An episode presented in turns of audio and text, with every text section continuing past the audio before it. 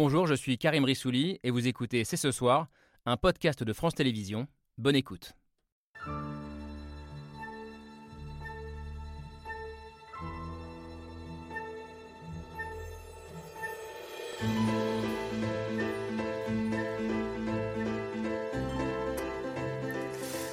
Bonsoir à toutes et à tous, soyez les bienvenus sur le plateau de C'est ce soir.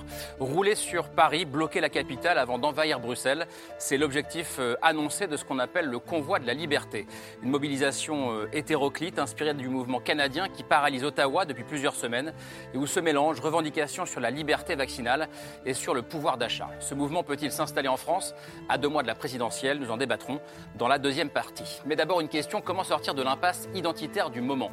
Comment faire concrètement pour pour que le vivre ensemble ne soit pas seulement un slogan Eh bien, en mesurant le racisme et les discriminations, répond notre invité, l'économiste Thomas Piketty, dans son dernier livre. Nous allons en débattre avec lui et avec la défenseur des droits, Claire Edon, qui est aussi avec nous sur ce plateau. C'est ce soir. C'est parti.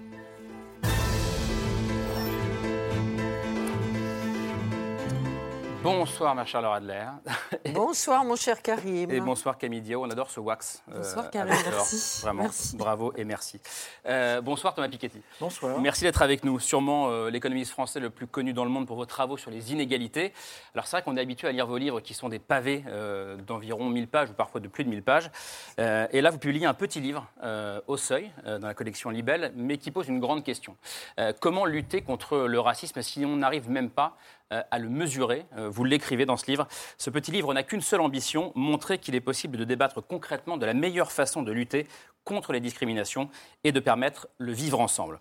Euh, défendre les victimes de racisme et de discrimination, ça fait partie de votre mission à vous, Claire Edon. Bonsoir. Bonsoir. Merci d'être avec nous ce soir. Vous êtes la défenseur des droits et vous avez lancé il y a un an, à la demande du président de la République d'ailleurs, une nouvelle plateforme, antidiscrimination.fr, une plateforme et un numéro le 3928 qui va s'afficher, je crois, et qui euh, recense et, accompagne les victimes de discrimination, que ce soit euh, des discriminations au travail ou dans la recherche d'un logement, euh, par exemple.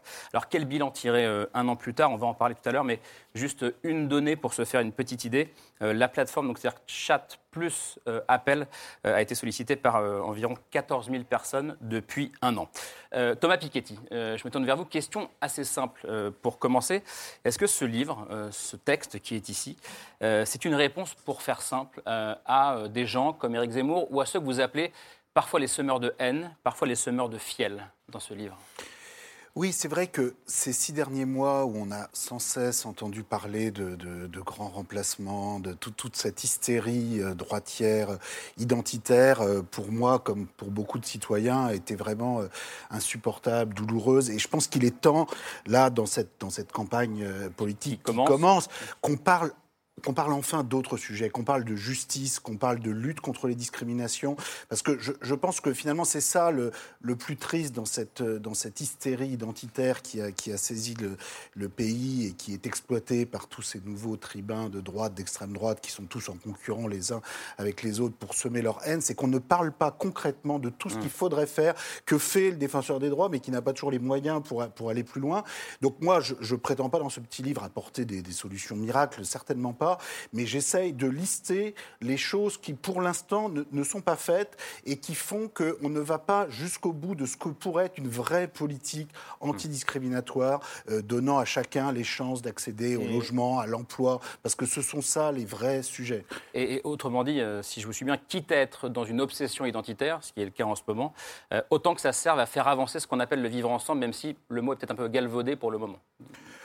Bah, moi, je à nouveau, ce qui compte, c'est l'économique, le, social, voilà, le respect, la dignité, que chacun ait une chance, et c'est ce dont on ne parle pas euh, suffisamment euh, actuellement.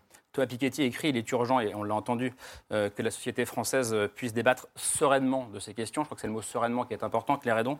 Euh, vous qui avez les mains dans le cambouis, entre guillemets, en tant que défenseur des droits, est-ce que vous êtes d'accord avec cette, ce constat déjà de Thomas Mais Piketty? Lutter contre les discriminations, c'est vraiment notre pacte républicain, nos principes républicains. Enfin, liberté, égalité, fraternité au fronton de nos mairies, c'est bien ça. Et quand on est dans une situation de discrimination, c'est notre cohésion sociale, c'est justement cette égalité, cette fraternité qui est minée. Donc ça fait partie de nos principes démocratiques, ça fait partie de nos principes républicains, c'est particulièrement important. Mais c'est intéressant de le rappeler parce qu'on est peut-être dans un moment euh, politique et médiatique où le simple fait de parler de discrimination euh, peut vous renvoyer dans la catégorie soit des doux rêveurs, soit des dangereux, dangereux gauchistes, etc. Est-ce que vous ressentez ça, vous aussi? Moi, je vais vous dire, mon, rapport d'étonnement au bout d'un an et demi à, à ce poste de défenseur des droits, c'est qu'en termes de discrimination, le nombre de décisions qu'on rend sur des retours de congé maternité où les femmes ne retrouvent pas ou leur poste ou un poste équivalent à salaire équivalent. Mmh. C'est ça les discriminations. Je veux dire, c'est aussi concret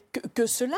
Et quand même, ça concerne euh, la, moitié des Français qui sont des femmes et en général, leurs compagnons sont aussi intéressés de savoir qu'elles retrouvent leur travail. Ce sont des, personnes en situation euh, de handicap sur lesquelles il n'y a pas d'aménagement de leur poste de travail pour qu'ils puissent travailler ou qu'ils n'arrivent pas à trouver un emploi. Enfin, lutter contre les mmh. discriminations, c'est lutter contre un certain nombre de critères dans lesquels il y a effectivement le, handicap, la grossesse, l'origine, l'état de santé et donc la sexualité. Absolument, absolument l'orientation sexuelle et puis le fait, le sexe, le fait d'être une femme. Mmh. Thomas Piketty, pour revenir au, racisme, vous écrivez le racisme est un fait social total. Qu'est-ce que ça veut dire cette phrase? Ça veut dire qu'on ne peut pas le détacher de son contexte économique et social. il faut mettre au cœur. Il y, a trois idées principales dans ce livre. Première idée, euh, on ne peut pas détacher la politique antidiscriminatoire d'une politique plus générale en faveur de l'égalité sociale à vocation universaliste. Je prends un exemple égalité dans l'éducation. Actuellement, on a un système éducatif où, en fait, euh, des moyens éducatifs plus importants, par exemple trois fois plus importants par étudiant dans les grandes écoles que dans les universités, alors que les enfants issus de classes sociales défavorisées, quelles que soient d'ailleurs leurs origines nationales, étrangères, françaises, ont des, moyens qui sont investis qui sont trois fois moins importants que des élèves plus favorisés qui vont dans les grandes écoles. Si on regarde au niveau du collège ou du lycée, on constate aujourd'hui, il y a, un, un, livre très intéressant d'Asma Benanda qui a pu avoir accès à tous les fichiers de l'éducation nationale, que le salaire moyen par enseignant au collège ou au lycée, en fait, est une fonction croissante mmh. du pourcentage d'élèves favorisés dans l'établissement. Pourquoi? Parce que vous avez beaucoup plus d'enseignants vacataires euh, en Seine-Saint-Denis qu'à Paris, vous avez beaucoup plus d'enseignants euh, agrégés à Paris, vous avez des enseignants moins expérimentés dans les endroits plus difficiles. et au total, les très maigres primes... Plus il y a des, élèves euh, issus de quartiers populaires ou dont les parents sont précaires, moins les profs sont payés. Moins les profs sont payés parce que si on prend en compte, alors il y a des maigres primes en zone d'éducation prioritaire, mais qui sont très insuffisantes pour contrecarrer le fait que vous avez plus d'enseignants vacataires, plus de plus d'enseignants peu expérimentés. Donc au total, effectivement, ça va complètement dans le sens inverse. Donc ça, c'est la première idée. C'est pour commencer une politique d'égalité sociale face aux services publics, face à l'éducation dans l'éducation, la santé, enfin toutes les politiques, disons, de type universaliste permettant de réduire les inégalités sociales. C'est d'abord dans ce cadre qu'une politique antidiscriminatoire doit doit, doit, absolument s'inscrire.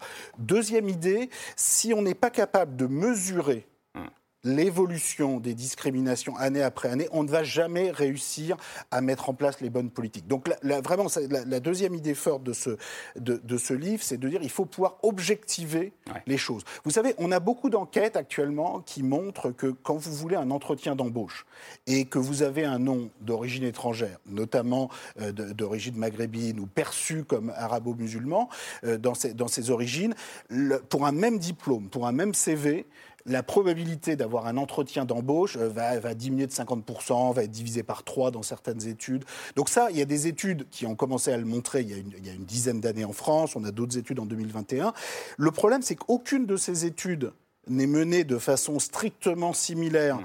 euh, d'une année sur l'autre. Donc en fait, personne n'est capable de dire sur les dix dernières années en France, mmh. est-ce que cette forme spécifique de discrimination, mais quand même très importante, qui est pour un diplôme donné, quelle, quelle est votre chance d'avoir un entretien d'embauche, personne n'est capable de dire si ça a augmenté ou diminué. Oui, ce qui est quand même quelque chose de terrible? C'est-à-dire qu'on va tous euh, parler de, discrimination, d'identité d'origine. On n'est même pas capable en France de dire si on a fait des progrès ou non sur cette question. Donc moi, ce que je dis, c'est la, voilà, la, deuxième étape euh, après ces politiques sociales de type universel, c'est d'avoir un observatoire national des discriminations pour pouvoir, et qui pourrait tout à fait être placé sous l'autorité du défenseur des droits. Je, je ne sais pas quel était le, point numéro 3, mais le point numéro 2 correspond, correspond étonnamment, ça tombe bien, hein, euh, au mail de Pierre Michel. On le regarde et on continue à en discuter juste après.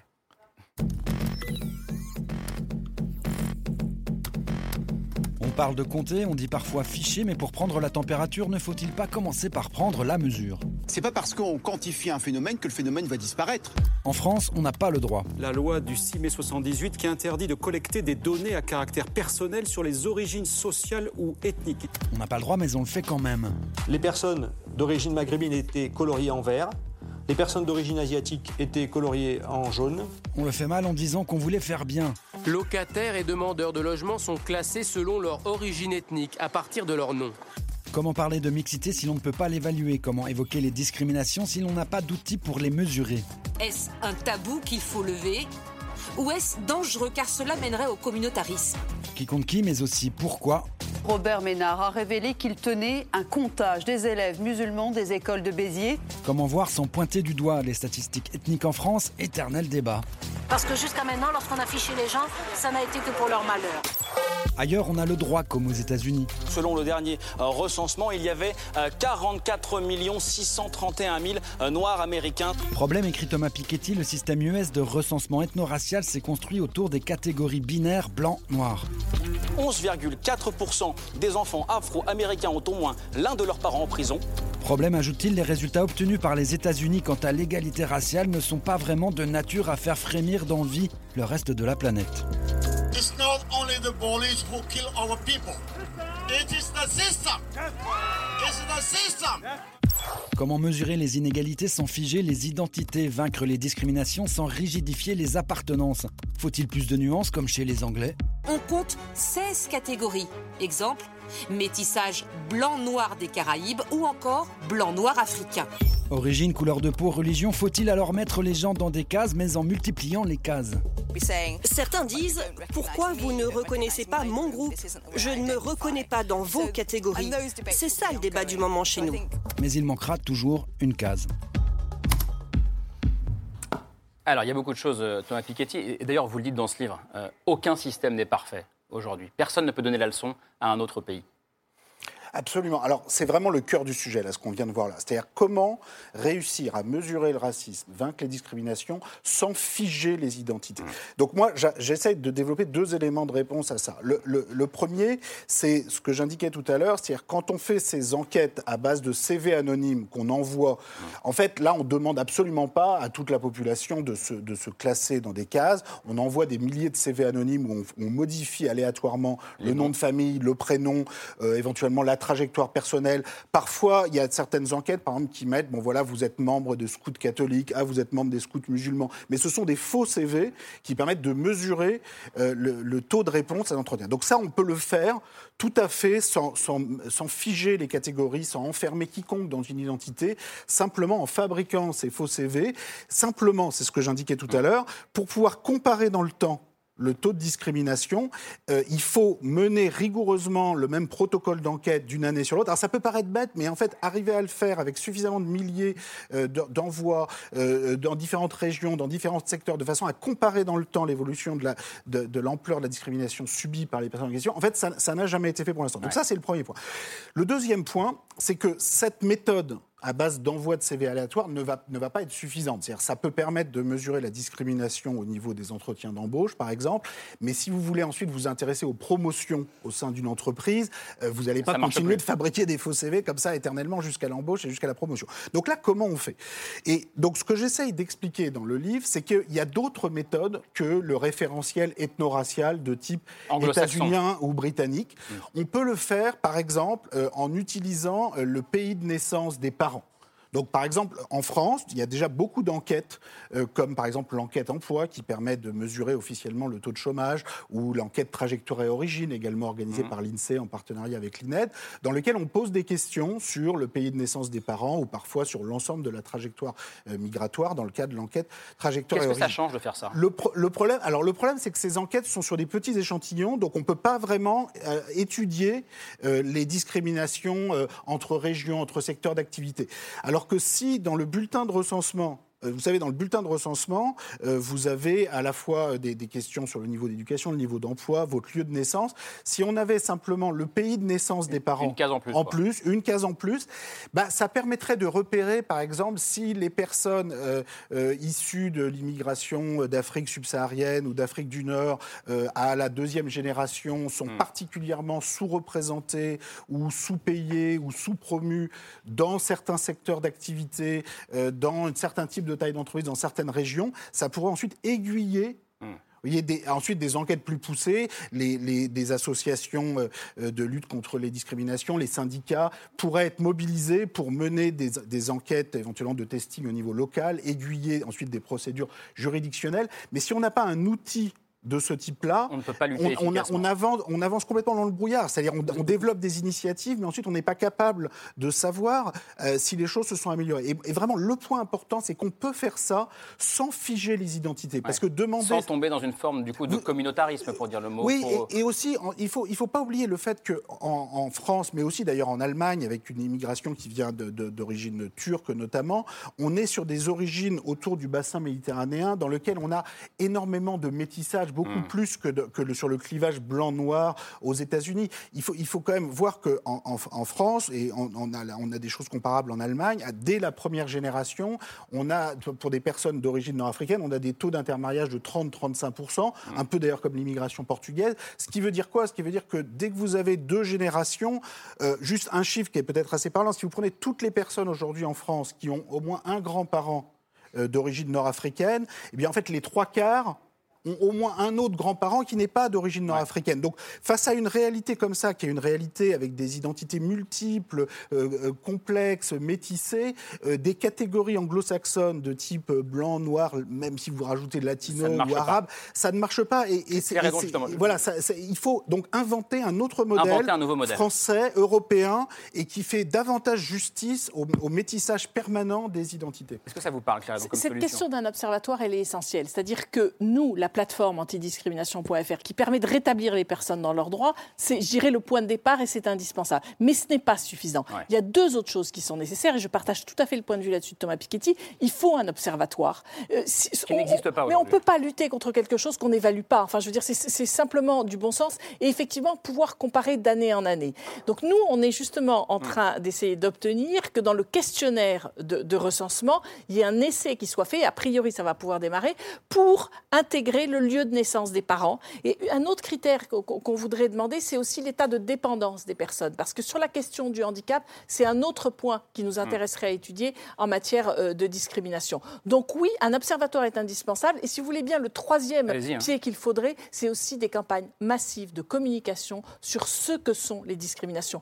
Pourquoi c'est délétère pour la cohésion sociale? Quel impact ça a sur les victimes de discrimination? Ce qu'on observe, nous, dans tous les baromètres qu'on peut faire, un impact évidemment sur le travail, mais sur la vie de famille, sur l'accès au logement, sur l'état de santé physique, psychique, ça et évidemment sur la question de la cohésion sociale. Ça a des effets très négatifs. Et ça, c'est important de, de le rappeler. C'est- Est-ce que vous me permettez de préciser aussi ce qu'est une discrimination Parce que ça aussi, c'est un point important. Une discrimination, c'est une différence de traitement dans un des domaines prévus par la loi, dans lequel il y a l'emploi, le logement, l'accès aux biens et services, et dans un des critères prévus par la loi, il y en a 25, et on en a cité, dont celui de l'origine, dont celui de, de la religion, de la- du handicap, de l'état de santé, du fait d'être une femme, de, de l'orientation sexuelle. Et c'est ça qu'il faut bien comprendre. Et nous, notre plateforme, elle permet d'expliquer ça aux réclamants. Est-ce que finalement, ce que vous êtes en train de nous raconter, ça rentre dans le domaine des Ouais. discriminations ou pas, ou ça peut être Ça euh, du permet de, racisme? de prendre conscience et aussi de mettre des mots euh, sur tout ça. Euh, alors- Camille, puis Laure. M-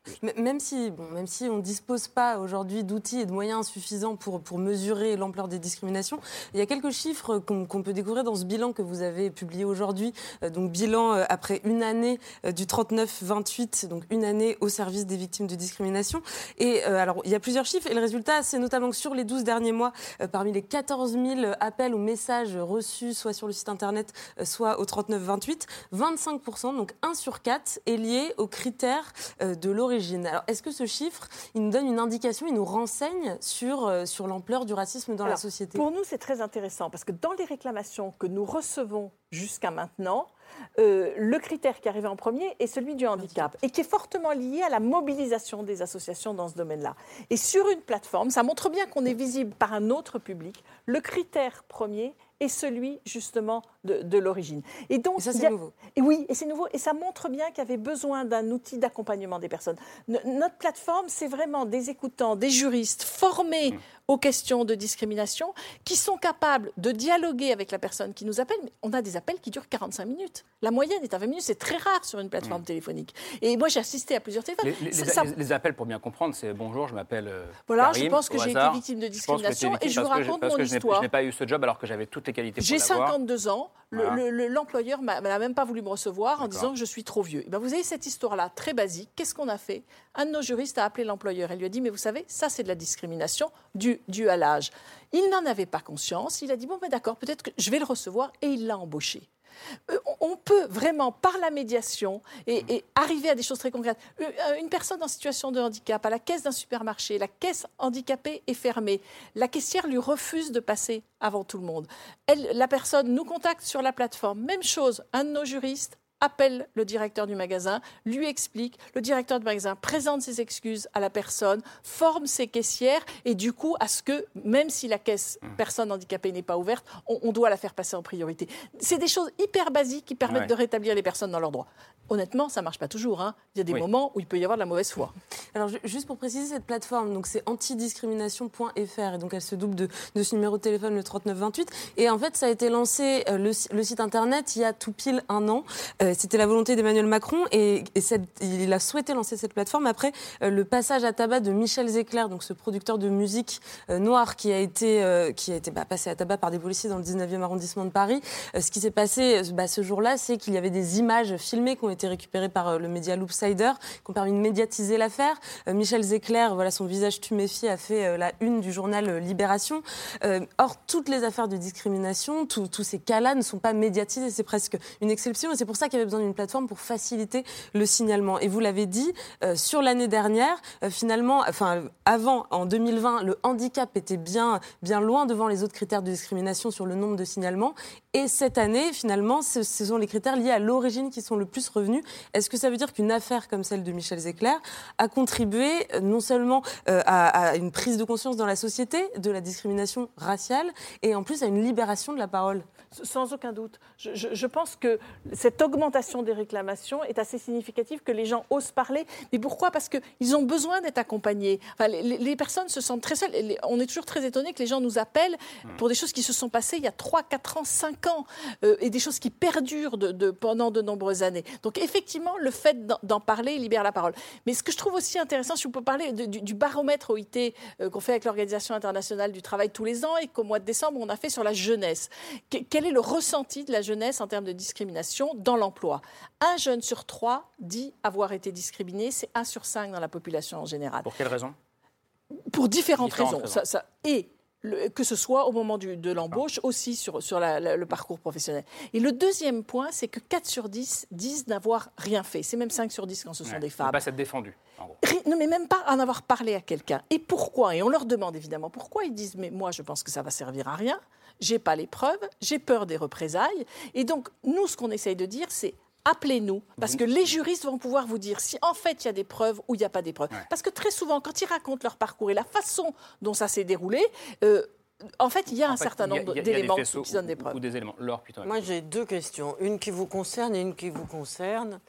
Euh, moi, je trouve que votre livre, il est très important parce que euh, il met des mots sur une situation réelle. Euh, la discrimination de l'origine, on peut appeler ça le racisme. Euh, c'est peut-être euh, aussi simple de prendre des mots très basiques pour désigner des réalités, hélas, terribles. Et je trouve que vous, en tant qu'intellectuel, vous y allez. Et nous, qui vivons le racisme, vous encore plus que tout le monde qui est en première ligne, on a l'impression que c'est un sentiment, mais que ce n'est pas une réalité.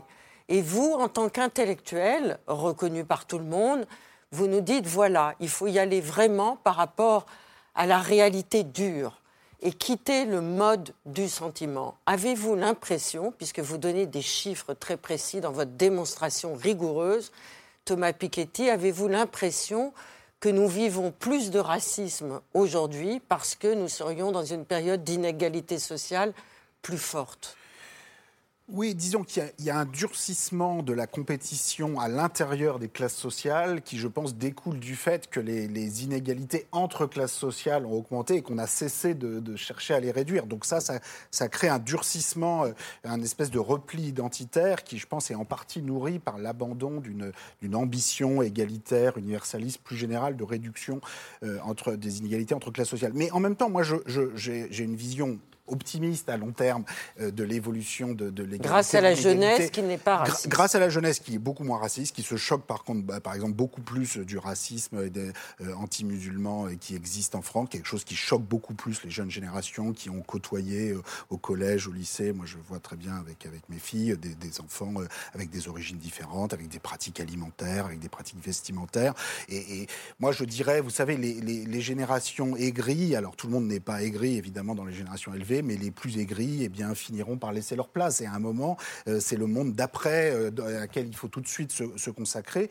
Et il y a des enjeux euh, importants sur comment on organise la, à nouveau la lutte contre les discriminations sans pour autant figer les identités. C'est-à-dire qu'il y a des vraies questions. Et je pense quand même une des raisons pour lesquelles on n'avance pas. Pourquoi est-ce que vous le répétez autant je, sans figer les identités je, le répète parce que je pense qu'une des raisons pour lesquelles on n'avance pas sur ces questions en France, c'est pas seulement qu'il y a tout un camp raciste, etc., qui ne veut pas avancer c'est aussi que on, ne sait pas toujours très bien comment faire. On se sent pas bien par rapport à cette Voilà, et on a peur effectivement d'avoir cette possibilité. Je vais vous donner un exemple sur le, Royaume-Uni, qui c'était mentionné dans votre reportage. C'est le seul pays européen à avoir introduit euh, dans son recensement de 1991 des catégories ethno-raciales de type euh, de celles appliquées aux États-Unis. Le cas des États-Unis est très différent puisque ces catégories ont été introduites dès le début du système esclavagiste aux États-Unis, dès l'indépendance des États-Unis, non pas pour lutter contre le racisme, mais au contraire pour, pour euh, mettre en place la discrimination raciale légale, c'est ce qui s'est appliqué jusqu'aux années 1960. Depuis, ça a été un peu utilisé pour lutter contre le racisme, mais le passif historique, évidemment, est très lourd.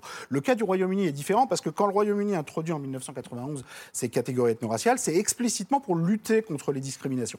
Est-ce que ça a marché?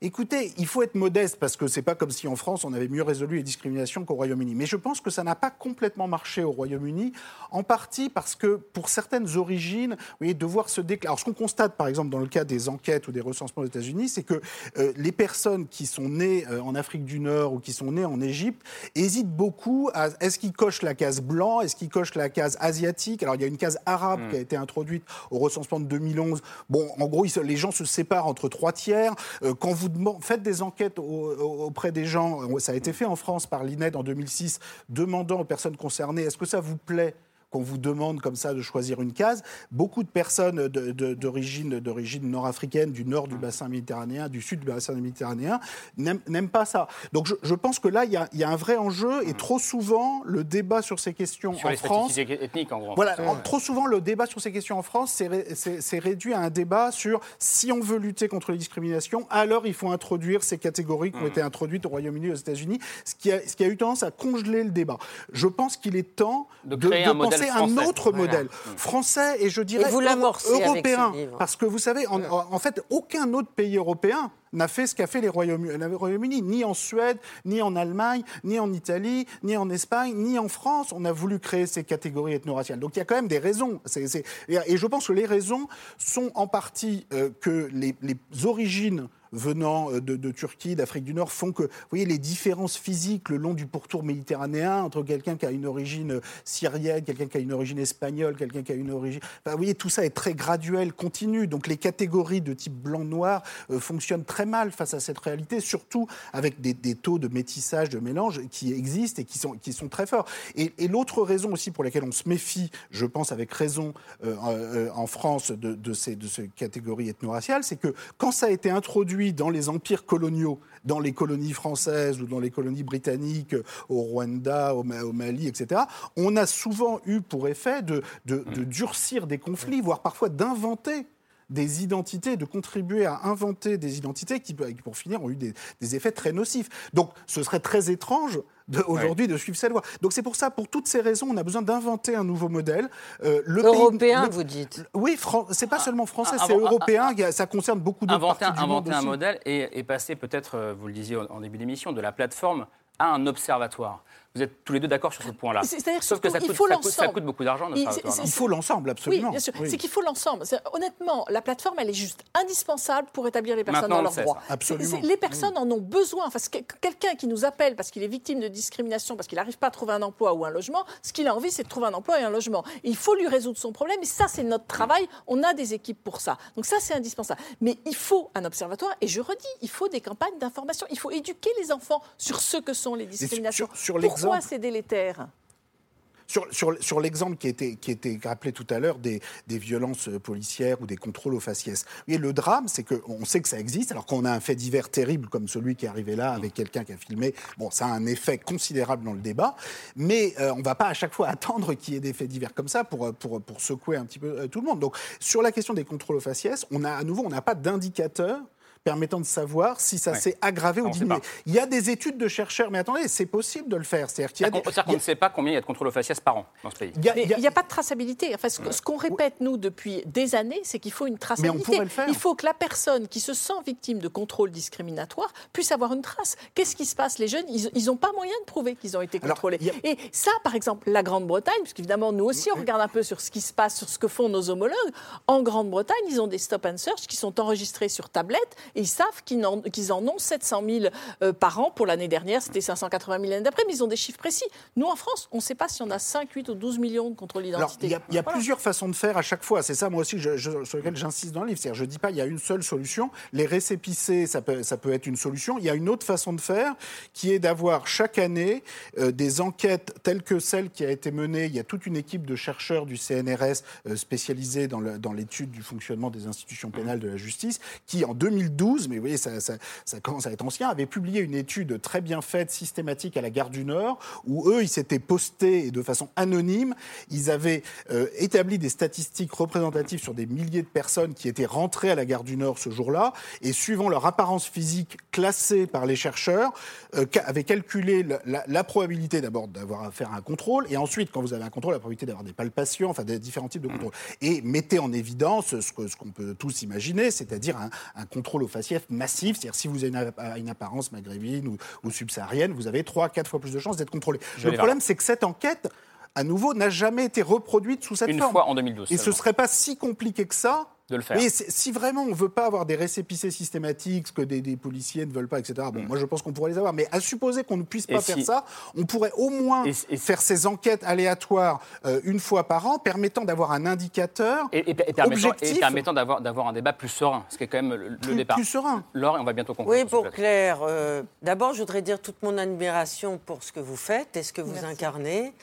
Dire que quand on vous appelle, il faut avoir beaucoup de courage. Donc, il y a beaucoup de gens qui ne, qui ne peuvent pas vous appeler. Il faut avoir beaucoup confiance en, ça, en soi. Il faut savoir qu'on a les mots pour le dire et qu'on n'a plus de honte. Ça fait beaucoup de conditions. Donc, il y a beaucoup de gens qui ne vous appellent pas, hélas.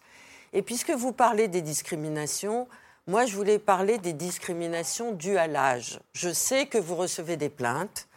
J'ai eu l'occasion de, bien connaître les plaintes qui arrivent, mais je voulais savoir si, depuis le scandale Orpea et la publication de ce livre de Les Victor. Castagnet qui a été reçu par Karim dans ses politiques, il y avait eu une prise de conscience massive et un afflux de demandes auprès de vous. Je veux bien réagir sur les deux points. D'abord, la première chose que vous avez dite, qui pour moi est très importante, c'est mon inquiétude sur les plus éloignés du droit, les plus vulnérables. Comment est-ce qu'ils arrivent à, à nous contacter et à nous joindre, mais dans tous les domaines de compétences, que ce soit des usagers de services publics ou que ce soit des discriminations. C'est un de mes soucis, et c'est vraiment la plateforme, elle permet aussi ça. Si vous écoutiez nos écoutants, oui, sont- elles sont, je les ils connais. et elles sont remarquables sur la façon d'écouter. Mais j'ai- moi ce souci. Mais c'est Vous le vous imaginez de- bien, d'appeler. c'est comment on peut. Il faut qu'on aille au- auprès de ces personnes. Je pense qu'il faut aussi qu'on soit actif dans ce sens-là.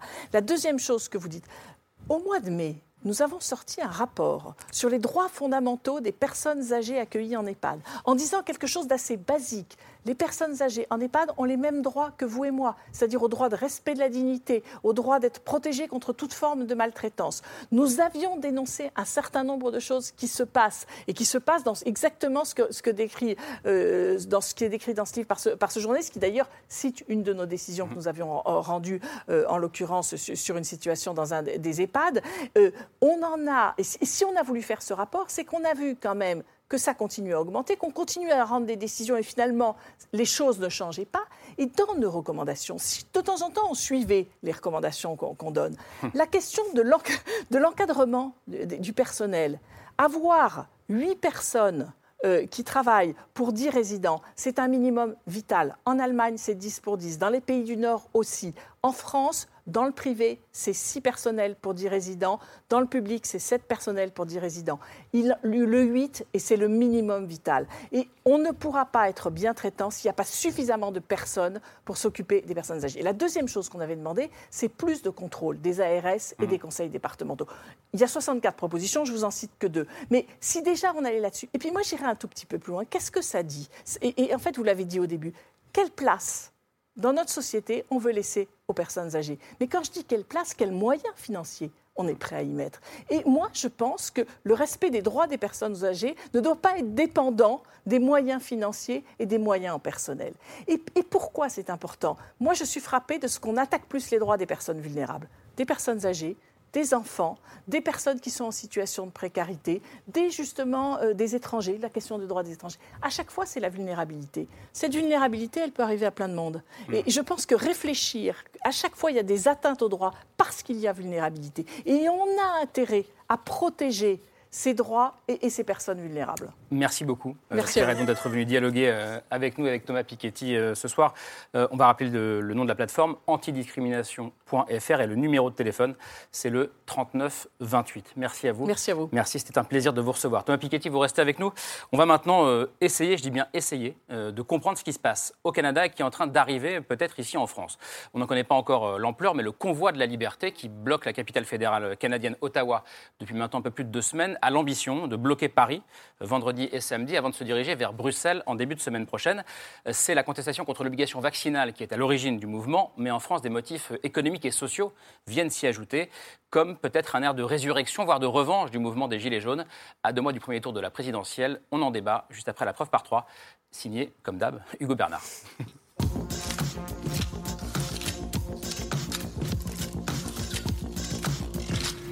La preuve par trois commence par cette image. Une photo prise à Ottawa ce week-end et dans laquelle il y a grand 1 le drapeau du Canada. Le Canada où depuis deux semaines des routiers viennent de tout le pays pour bloquer les rues de la capitale. Des barrages routiers à tous les carrefours et une ville totalement paralysée. Surnommé le convoi de la liberté, le mouvement s'oppose à l'obligation vaccinale. Là, je vous là, madame, là, je. Je t'aboute, mes enfants sont à bout, sont en train de tout détruire. Rejoint par de nombreux antivax et des militants d'extrême droite, la contestation a pris une ampleur inédite, obligeant le Premier ministre à être exfiltré quelques jours. This pandemic has sucked for all Canadians. These protests are not the way to get through it. Ottawa, où l'état d'urgence a été décrété. Résultat, dans cette image, il y a aussi grand 2, un camion. Le mouvement des routiers canadiens qui s'exportent de la Nouvelle-Zélande en passant par l'Allemagne jusqu'en France, où une page Facebook recense déjà plus de 300 000 personnes. Faites appel à tous les gilets jaunes de France. On va manifester contre le pass. On va manifester contre les taxes sur l'énergie. Depuis ce matin, des convois sont déjà en route pour rejoindre Paris. On peut même plus vivre. On va tout nous augmenter, on va tout perdre. Alors on nous met le masque aujourd'hui, demain on n'aura plus d'essence, après-demain on n'aura plus de bouffe.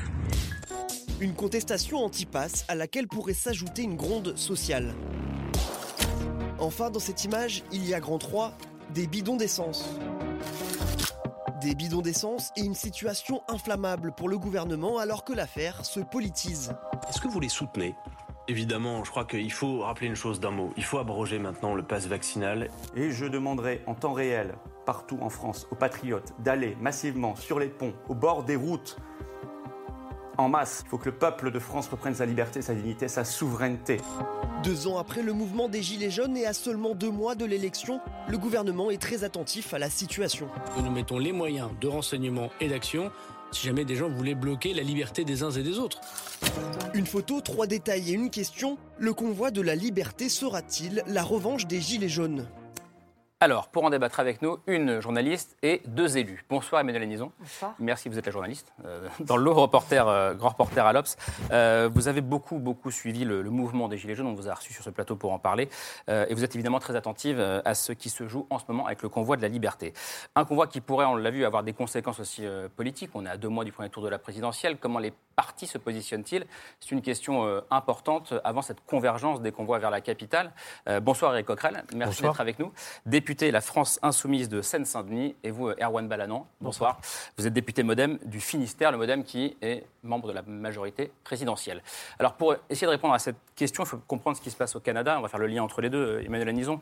Regardez les différences avec la France. Là-bas, ce sont des routiers, hein, des camionneurs euh, qui bloquent la capitale. En France, on ne s'attend pas au même type de protestataires.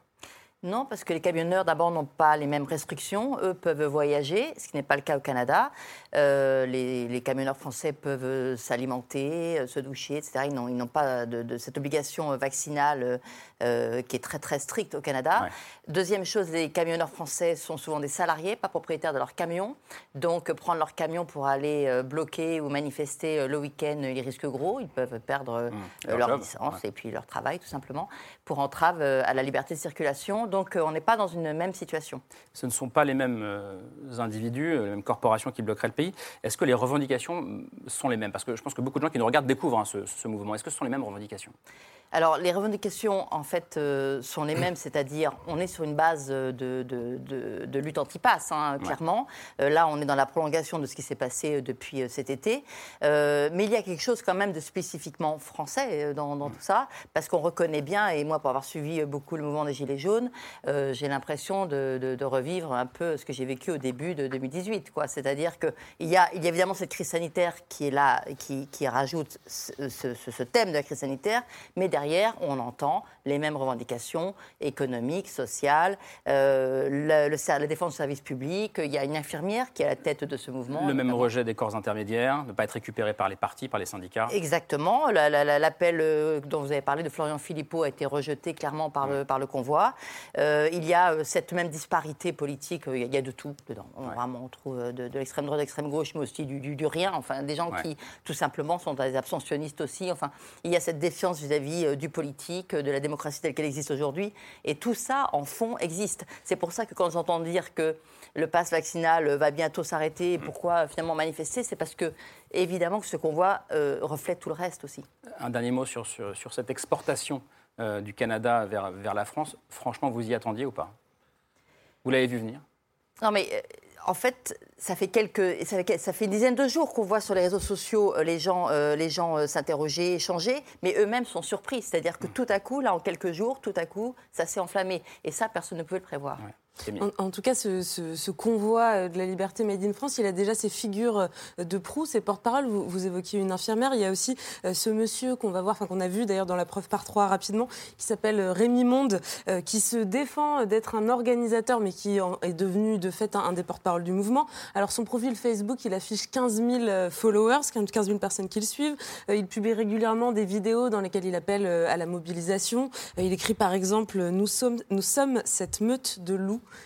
rien n'ébranlera. Ça, c'était sur un post publié il y a quelques jours. Alors, c'est assez intéressant de se, de se pencher sur son profil et des journalistes euh, sont allés fouiller un petit peu les pages qu'il suit, euh, les, groupes, euh, de, enfin, les, les groupes desquels il fait partie. Et on voit que ce Rémi Monde, il a participé au mouvement Nuit debout en 2016, euh, qu'il a ensuite manifesté avec les Gilets jaunes, qu'il a manifesté évidemment contre la vaccination et contre le pass sanitaire.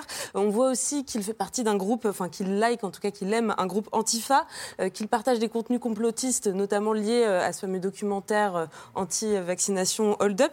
En gros, si ce convoi de la liberté, il est à l'image de, de Rémi Monde, c'est une sorte de convergence euh, de, de toutes les colères. Je ne sais pas si vous avez le, le même comment sentiment. vous, comment vous regardez ça les uns les Ouais. autres Erwan Balanon, d'ailleurs?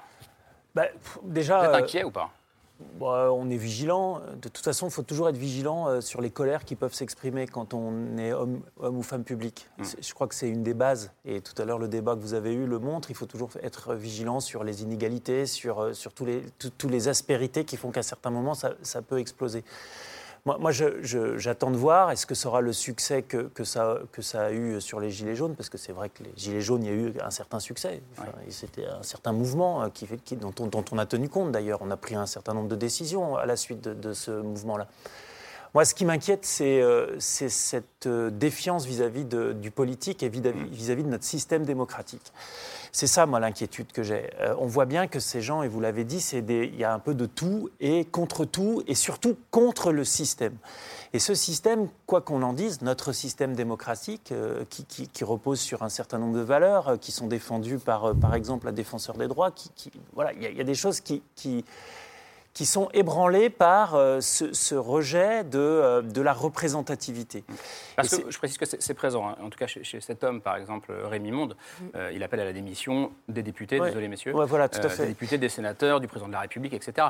Euh, Éric Coquerel, vous êtes à l'aise avec ce mouvement ou pas? Écoutez, moi, ce qui m'inquiète, c'est les causes pour lesquelles il y a des gens qui se manifestent. Parce que moi, je veux bien qu'on parle de problèmes de démocratie en voyant les manifestants, mais euh, je rappelle par exemple, vous aviez la défenseur des droits tout à l'heure. La défenseur des droits, c'est opposé euh, au pass vaccinal, au nom de. Non. Si, si, opposé au On n'est pas dans l'hémicycle. elle, a, elle a- elle a exprimé ses craintes, Ah, bah, euh, notamment, exprimé plus notamment- que ses notamment craintes sur les mineurs. Par rapport à l'état de droit, par rapport aux libertés fondamentales, lisez, c'est très clair.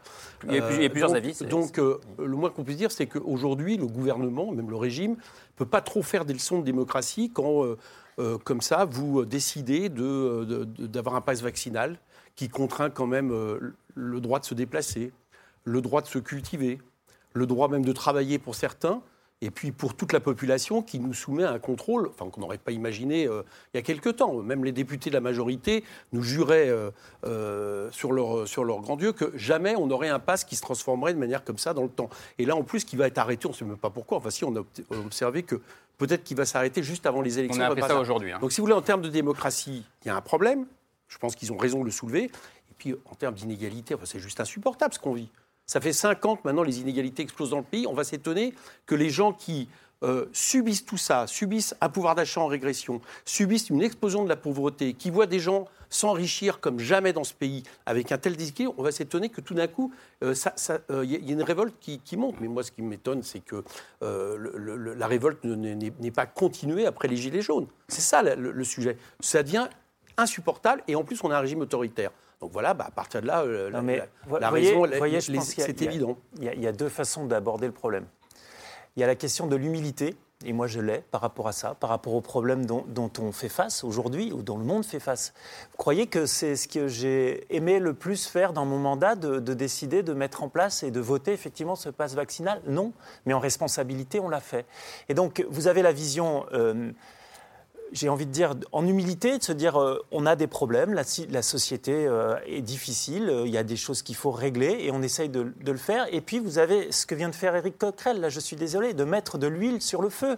Je ne veux pas faire de polémique, mais vous, vous êtes, Éric, tu es en train, enfin je le tutoie parce qu'on se tutoie hein. habituellement et, et- et on joue au foot ensemble souvent. Ah, je c'est de l'huile sur le feu que tu mets, tu remets des doutes, tu dis Non, que nous attends, sommes. tu peux pas traiter de tu- mets- des gens qui s'opposent au gouvernement, C'est te- juste la démocratie. j'ai pas dit- Et toi, à force la de faire ça, démocratie- il y a des gens qui se lèvent dans la rue et qui justement se mobilisent. Oui. Parce qu'on les caricature, Mais- parce que comme tu viens de le faire en Non, disant un problème avec la démocratie. personne, justement. J'ai pas dit qu'ils avaient un problème avec la démocratie. J'ai dit qu'il y avait un rejet de la Souffrez dans la démocratie. majorité, qu'on ne soit pas d'accord avec les mesures que vous prenez depuis deux ans, Non, mais moi, je avec suis la politique que vous produisez. Et c'est pas une question d'humilité, c'est une question que toi, tu es de côté d'un gouvernement qui applique cette politique. Mais moi, je suis Voilà, d'accord avec le moi, fait je que des gens pour soient tout pas dire, d'accord. Je comprends la réaction des gens qui s'opposent à une politique inégale, à un pouvoir d'achat en berne, à des mesures de plus en plus liberticides. Bon, et en plus de ça, avec euh, des, des- des choses qui quand même de- deviennent absolument explosives, qui ont été à peu près à l'origine de toutes les révolutions dans le monde. Les taxations injustes, les problèmes de démocratie,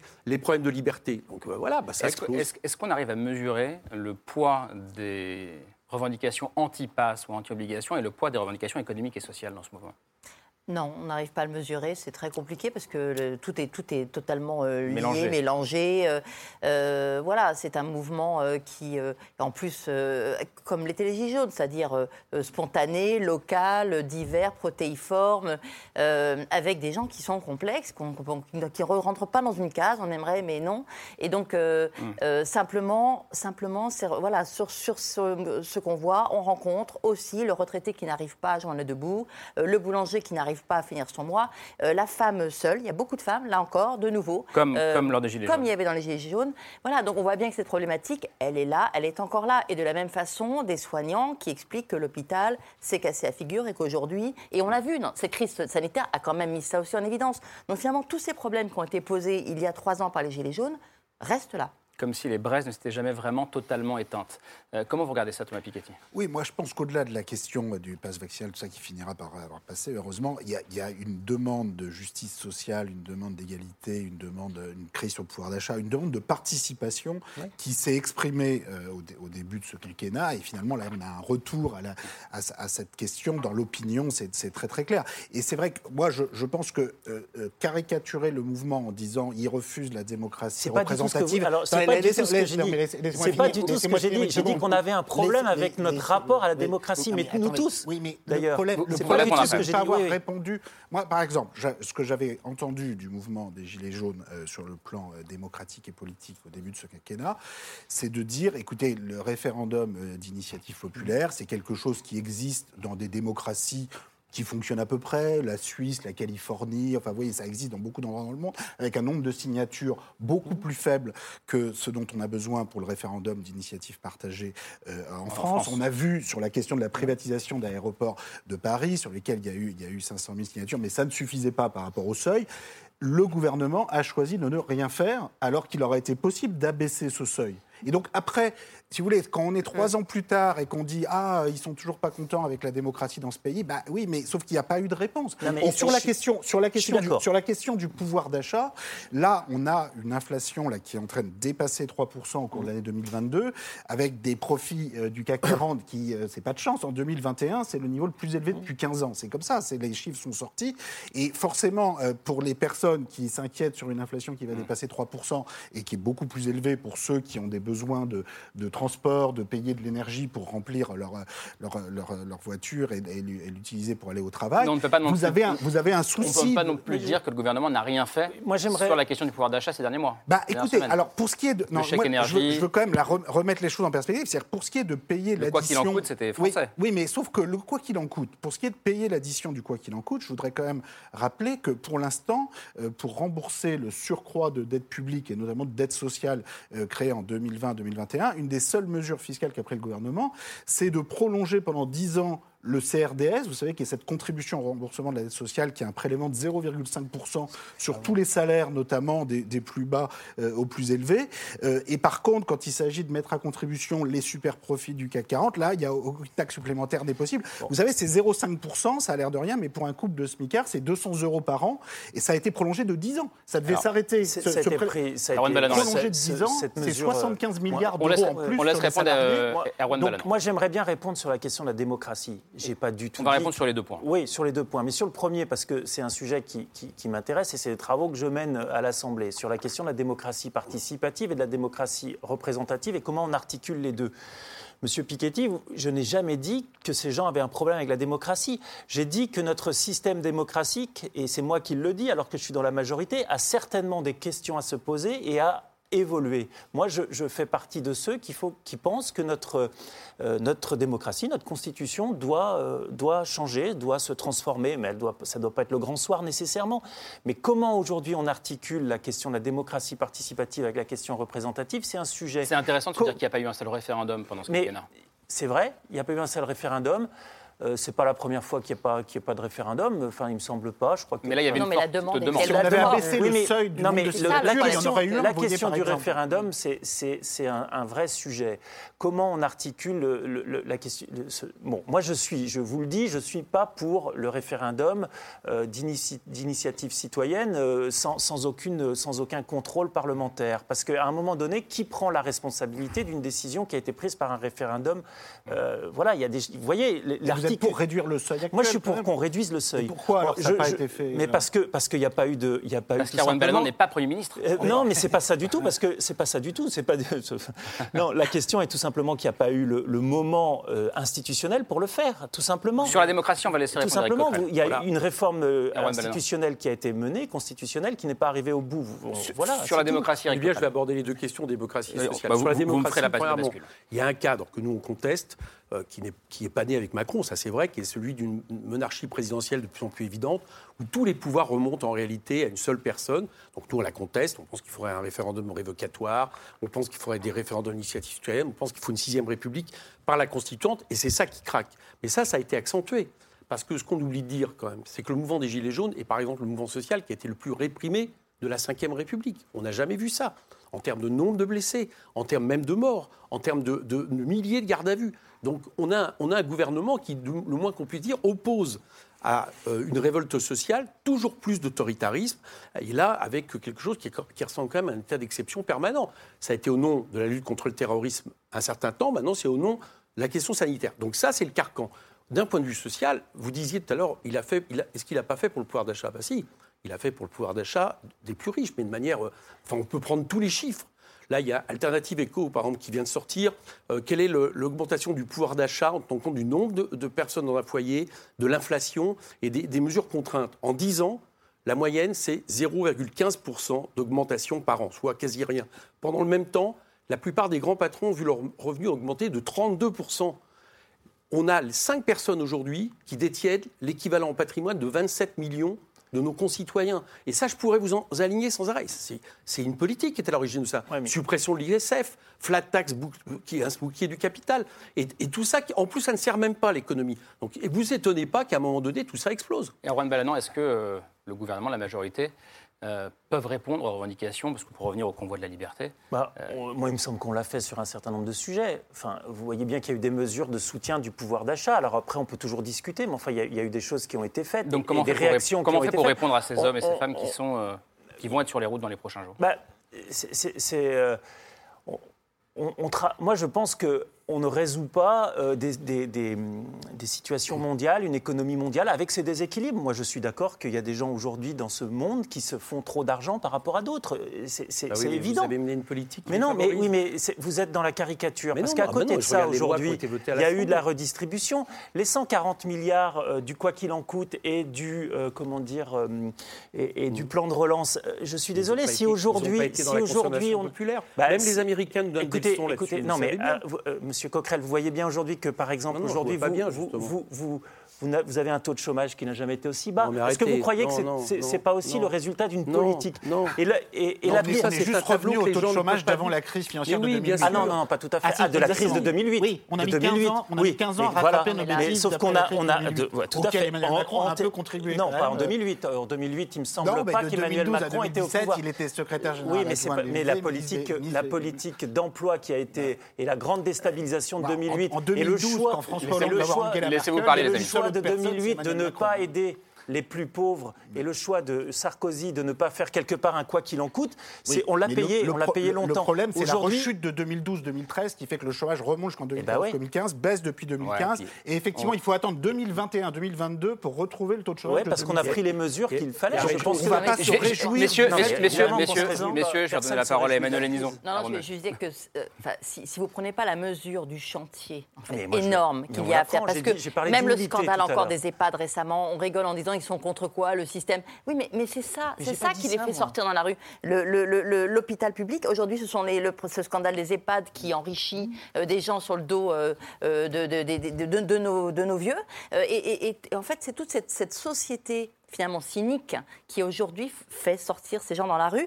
Et je ne parle pas de manière euh, naïve. C'est fondamentalement, on sent quand on discute avec eux, il y, a- il y a une colère, il y a une révolte, il y a, y y un dégoût en fait de, de ce monde dans lequel on est aujourd'hui. Mais ça pose une vraie question, Emmanuel Lenison, parce qu'on a aussi, abstentionnistes, on a, on a pour aussi finir. beaucoup suivi les Gilets jaunes euh, à l'époque dans les Ouais. émissions Mm. qu'on fait, notamment ces politiques. Et on voyait bien que c'était très compliqué d'apporter des réponses. Bien sûr, c'est très compliqué parce qu'on est, on est face aujourd'hui à une société qui doit se regarder de manière globale, c'est-à-dire, voilà, que- quelles sont les réformes que l'on peut mener. Euh, on, on le sait très bien, cet abstentionnisme nous pose collectivement toutes ces questions. Moi, je n'ai pas toutes les réponses. Et évidemment qu'elles sont compliquées, elles sont très... Elles sont... mais, mais à un moment, il, va falloir, il faut se mettre autour de la table, les uns et les autres, euh, avec, avec, euh, avec les compétences des uns et des autres, pour essayer de répondre dans, dans tous les domaines à ces questions qui sont posées, qui sont récurrentes et qui continueront d'être posées. J'ai commencé mon propos en vous parlant qu'il fallait observer tout ça et avoir beaucoup d'humilité par rapport à ça. Et, et- et moi, je pense que l'humilité amène à la réflexion et la réflexion amène à des solutions et des solutions qui doivent être concertées, qui doivent être le, le plus large possible. Et, il faut continuer dans cette idée que notre pays s'en sortira que si on essaye à faire commun, si on essaye à réenchanter notre mais- démocratie, je- euh, et si on arrive à réenchanter notre démocratie, à écouter un certain nombre d'intellectuels qui donnent un certain nombre de pistes, qu'ils soient euh, comme M. Piketty plutôt de gauche et que parfois des autres, d'autres qu'est-ce intellectuels avez- plutôt de droite. Et qu'est-ce ensemble, on va travailler. cinq ans? Parce que Bah, qu'est-ce là, qu'on on a fait pendant comme on 5 veut. ans On par a parlé exemple, des une des hôpitaux réformes tout à qui vient l'heure. d'être appliquée, une des réformes qui est appliquée. On parlait du chômage tout à l'heure. Bon, moi, je conteste les chiffres du gouvernement parce que. voilà. en- On mais oui, bien sûr. chiffres du gros, gouvernement la qui sont les chiffres, Mais je vous explique rapidement. Réforme- réforme de l'assurance Public, chômage. Que ce soit les chiffres du chômage et de la croissance, on regarde dans le rétroviseur l'année du confinement. D'accord? Si on se compare à il y a deux ans, déjà, c'est tout autre chose. Mais on va mettre ça à côté, ce que vous qui dire. fait que les gens vivent une autre histoire que ce que nous raconte le gouvernement. Mais le chômage, on vient de faire une, une réforme allocation chômage, le gouvernement l'impose, qui pénalise les chômeurs. C'est-à-dire du chômage, on pénalise les chômeurs. Moins, moins de- moins de- de- de- d'indemnités chômage, plus longtemps euh, de travailler plus longtemps pour l'obtenir. Donc toutes ces mesures, d'un côté, c'est qu'on est dur avec le monde du travail. Je vous rappelle la première réforme qui a été appliquée, c'est la réforme Pénico, qui casse en partie le code du travail, le code de protection. Et d'un autre côté, on, est, euh, euh, on, on- on donne tous les avantages à ceux qui sont. Et juste une détail, parce que euh, vous, disiez, est-ce que qu'est-ce qu'on peut faire face à ça?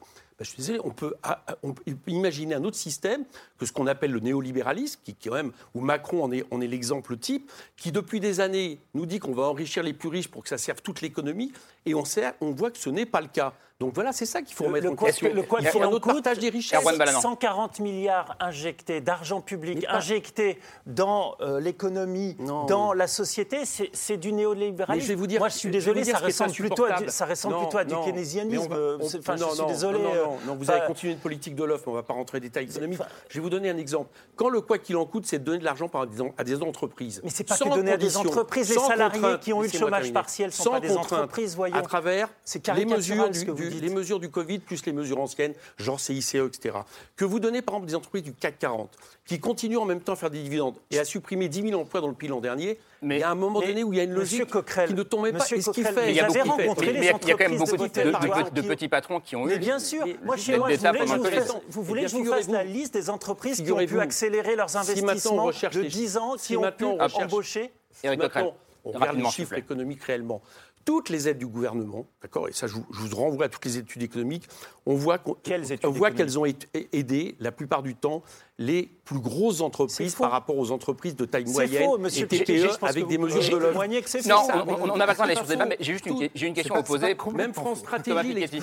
Non, non, non, non, non, non, attendez, attendez, moi je vais vous donner Erwan l'exemple de mon, territoire. Non, mais que le chômage partiel ait bénéficié à, l'ensemble du, pays, c'est une évidence.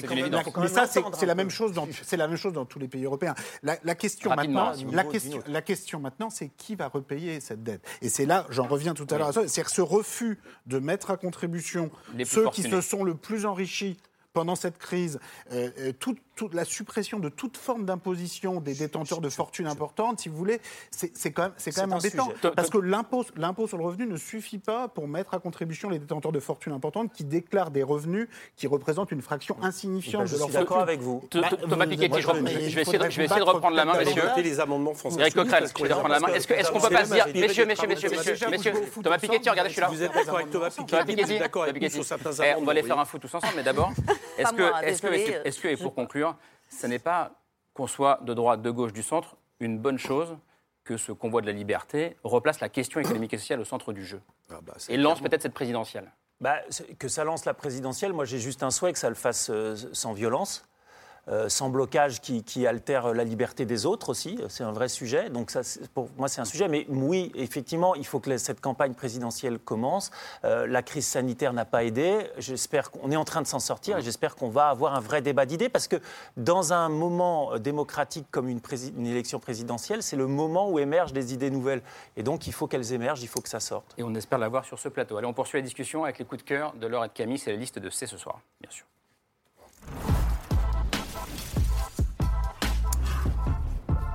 Camille, on commence par vous, euh, pour changer. Euh, en écho à la discussion qu'on a eue avec Thomas Piketty et Claire Hédon sur le, sur le racisme tout à l'heure, euh, un documentaire qui retrace les lointaines, très lointaines racines historiques du racisme. Oui, alors c'est même une fresque documentaire en quatre épisodes. C'est un projet de grande envergure qu'on doit à un cinéaste haïtien qui s'appelle Raoul Peck. Alors Raoul Peck, euh, c'est lui qui avait réalisé euh, il y a quelques années, en 2016, I Am Not Your Negro, qui retraçait l'histoire des droits civiques américains en se basant sur des écrits, sur un texte inédit de James Baldwin. Il revient donc six ans plus tard avec ce projet quatre volets qui s'appelle Exterminer toutes ces brutes. C'est un titre un peu énigmatique qui est en fait tiré euh, d'un roman de Joseph Conrad. Et c'est une phrase qui exprime toute la violence du projet colonial, puisque les brutes, eh bien, ce sont tous les non-blancs, ceux qu'il faut coloniser, ceux qu'il faut exterminer, sont les sauvages, quoi. Et c'est un documentaire de création qui mêle énormément de formes. Il y a à la fois euh, des images d'archives, des extraits de films, euh, il y a des scènes de fiction, il y a des passages animés aussi, et puis il y a cette voix, cette narration de Raoul Peck qui nous raconte une autre histoire euh, du monde à travers un prisme qui est celui du suprémacisme blanc. Pour lui, c'est la matrice idéologique qui explique beaucoup de choses, à la fois la colonisation, l'esclavage, le génocide des Amérindiens et jusqu'à la Shoah. Et, euh, et c'est en gros la manière dont l'Europe a essayé de dominer tout le reste du monde. On regarde un court extrait. Je ne cherche pas à me plaindre. Je veux juste comprendre. Faire commerce d'êtres humains. Quel esprit malade a eu le premier cette idée? Amener de force et pousser à la mort. L'esclavage. Ou la traite, comme il l'appelle par euphémisme. Un génocide agréé par l'État. Qu'est-ce que cela dit d'un monde prétendument civilisé? Alors c'est un documentaire qui est très dense. hein. Parfois on est un peu noyé sous les informations, sous les dates, les noms, les époques. Donc je vous conseille de sortir le carnet de notes pour regarder ces quatre plusieurs fois aussi. épisodes ou le regarder en plusieurs fois. De toute façon c'est trois, quatre fois une heure. En tout cas, tout le propos de Raoul Peck, c'est de dire euh, qu'on n'atteindra jamais l'égalité entre tous, qu'on n'arrivera jamais à mettre fin aux discriminations raciales si on ne regarde pas en face cette histoire et cette histoire qui porte en elle une immense violence. Voilà, c'est à voir sur le site d'arte.tv. Ma chère Laure, euh, un livre dans la même collection que celui de Dans la même collection que celui qui vient de paraître de, de Thomas, un, un court texte très dense et très, très profond, je trouve, sur la mise en perspective du corpus euh, des propos d'Éric Zemmour depuis maintenant 15 ans. Propos tenus dans les livres qu'il a publiés, propos tenus lors de ses meetings et propos tenus lors des entretiens qu'il a accordés. De ce corpus, euh, euh, Cécile Alduy, qui est une jeune intellectuelle qui enseigne en ce moment à Stanford et qui est une de nos plus grandes spécialistes incontestées et incontestables du langage politique, qui avait d'ailleurs écrit un livre très brillant sur le langage de Marine Le Pen il y a quelques années, elle dégage plusieurs directions. C'est un livre scientifique, ce n'est pas un livre idéologique. Elle, elle dit les mots les plus employés par Éric Zemmour depuis 15 ans, c'est un, le mot guerre, deux, le mot race. On revient à notre débat de première émission. Trois, le mot civilisation. Et elle explique, et je pense qu'elle a raison, que les mots peuvent faire du mal à notre démocratie, que par la capture des mots et de l'univers, et on peut parler d'un univers alternatif ou d'un métaverse, comme on voudra, qu'a réussi à construire Éric Zemmour depuis 15 ans, il entraîne les personnes qui adhèrent à ses opinions, qui adhèrent à ses croyances, à être happées dans une espèce de, de monde alternatif d'où on ne peut pas sortir, sauf à imaginer qu'on ne peut qu'être d'accord avec lui. Alors, elle s'inspire de beaucoup de penseurs, mais notamment de Jacques Ellul, dont toute l'œuvre est republiée ces jours-ci. C'est un grand intellectuel sociologue qui a eu son heure de gloire dans les années 60 et qui explique une seule phrase. Je vais vous la lire parce que je trouve qu'elle est très profonde. Le but de la propagande moderne n'est plus de modifier les idées, mais de provoquer une action. Ce n'est plus de faire changer d'adhésion à une doctrine, mais d'engager irrationnellement dans un processus actif. Ce n'est plus d'amener un choix, mais de déclencher des réflexes. Et Zemmour utilise effectivement toute sa rhétorique langagière pour faire en sorte que les personnes qui adhèrent à ses idées puissent non pas communier à ses idées, mais passer à l'action. Alors évidemment, il y a Maurras, il y a Gustave Lebon, etc. Il y a aussi un peu de Nietzsche dans la rhétorique dit euh, Cécile Alduy de euh, Éric Zemmour, mais il y a quelque chose qui vient hanter nos imaginaires. Et là, je voudrais terminer sur un très grand penseur qui s'appelle Victor Klemperer, qui a étudié du temps de Hitler le langage qu'avait utilisé Hitler au moment de son accession au pouvoir en 1933. Et ce très grand monsieur, Victor Klemperer, avait démontré linguistiquement à quel point la propagande utilisée par Hitler avait provoqué l'adhésion de tout un peuple. Donc voici un livre très brillant, un livre scientifique, un livre rigoureux qui nous permet de réfléchir sans rhétorique passionnelle. Et ça, c'est passionnant. Vive les intellectuels. La langue de Zemmour, signée Cécile Albu. Merci euh, Laure, merci Camille, merci d'être venu sur ce plateau. Éric Coquerel, euh, euh, Erwan Balanon, cherchez votre prénom, et Emmanuel Anison à lire dans l'Obs. Merci beaucoup. Merci Thomas Piketty de nous avoir accompagnés. Mesurer le racisme, vaincre les discriminations, c'est donc dans cette collection Libelle, publiée au Seuil. C'est ce soir revient demain vers 22h35 avec Camille et Thomas Negaroff. Bonne fin de soirée.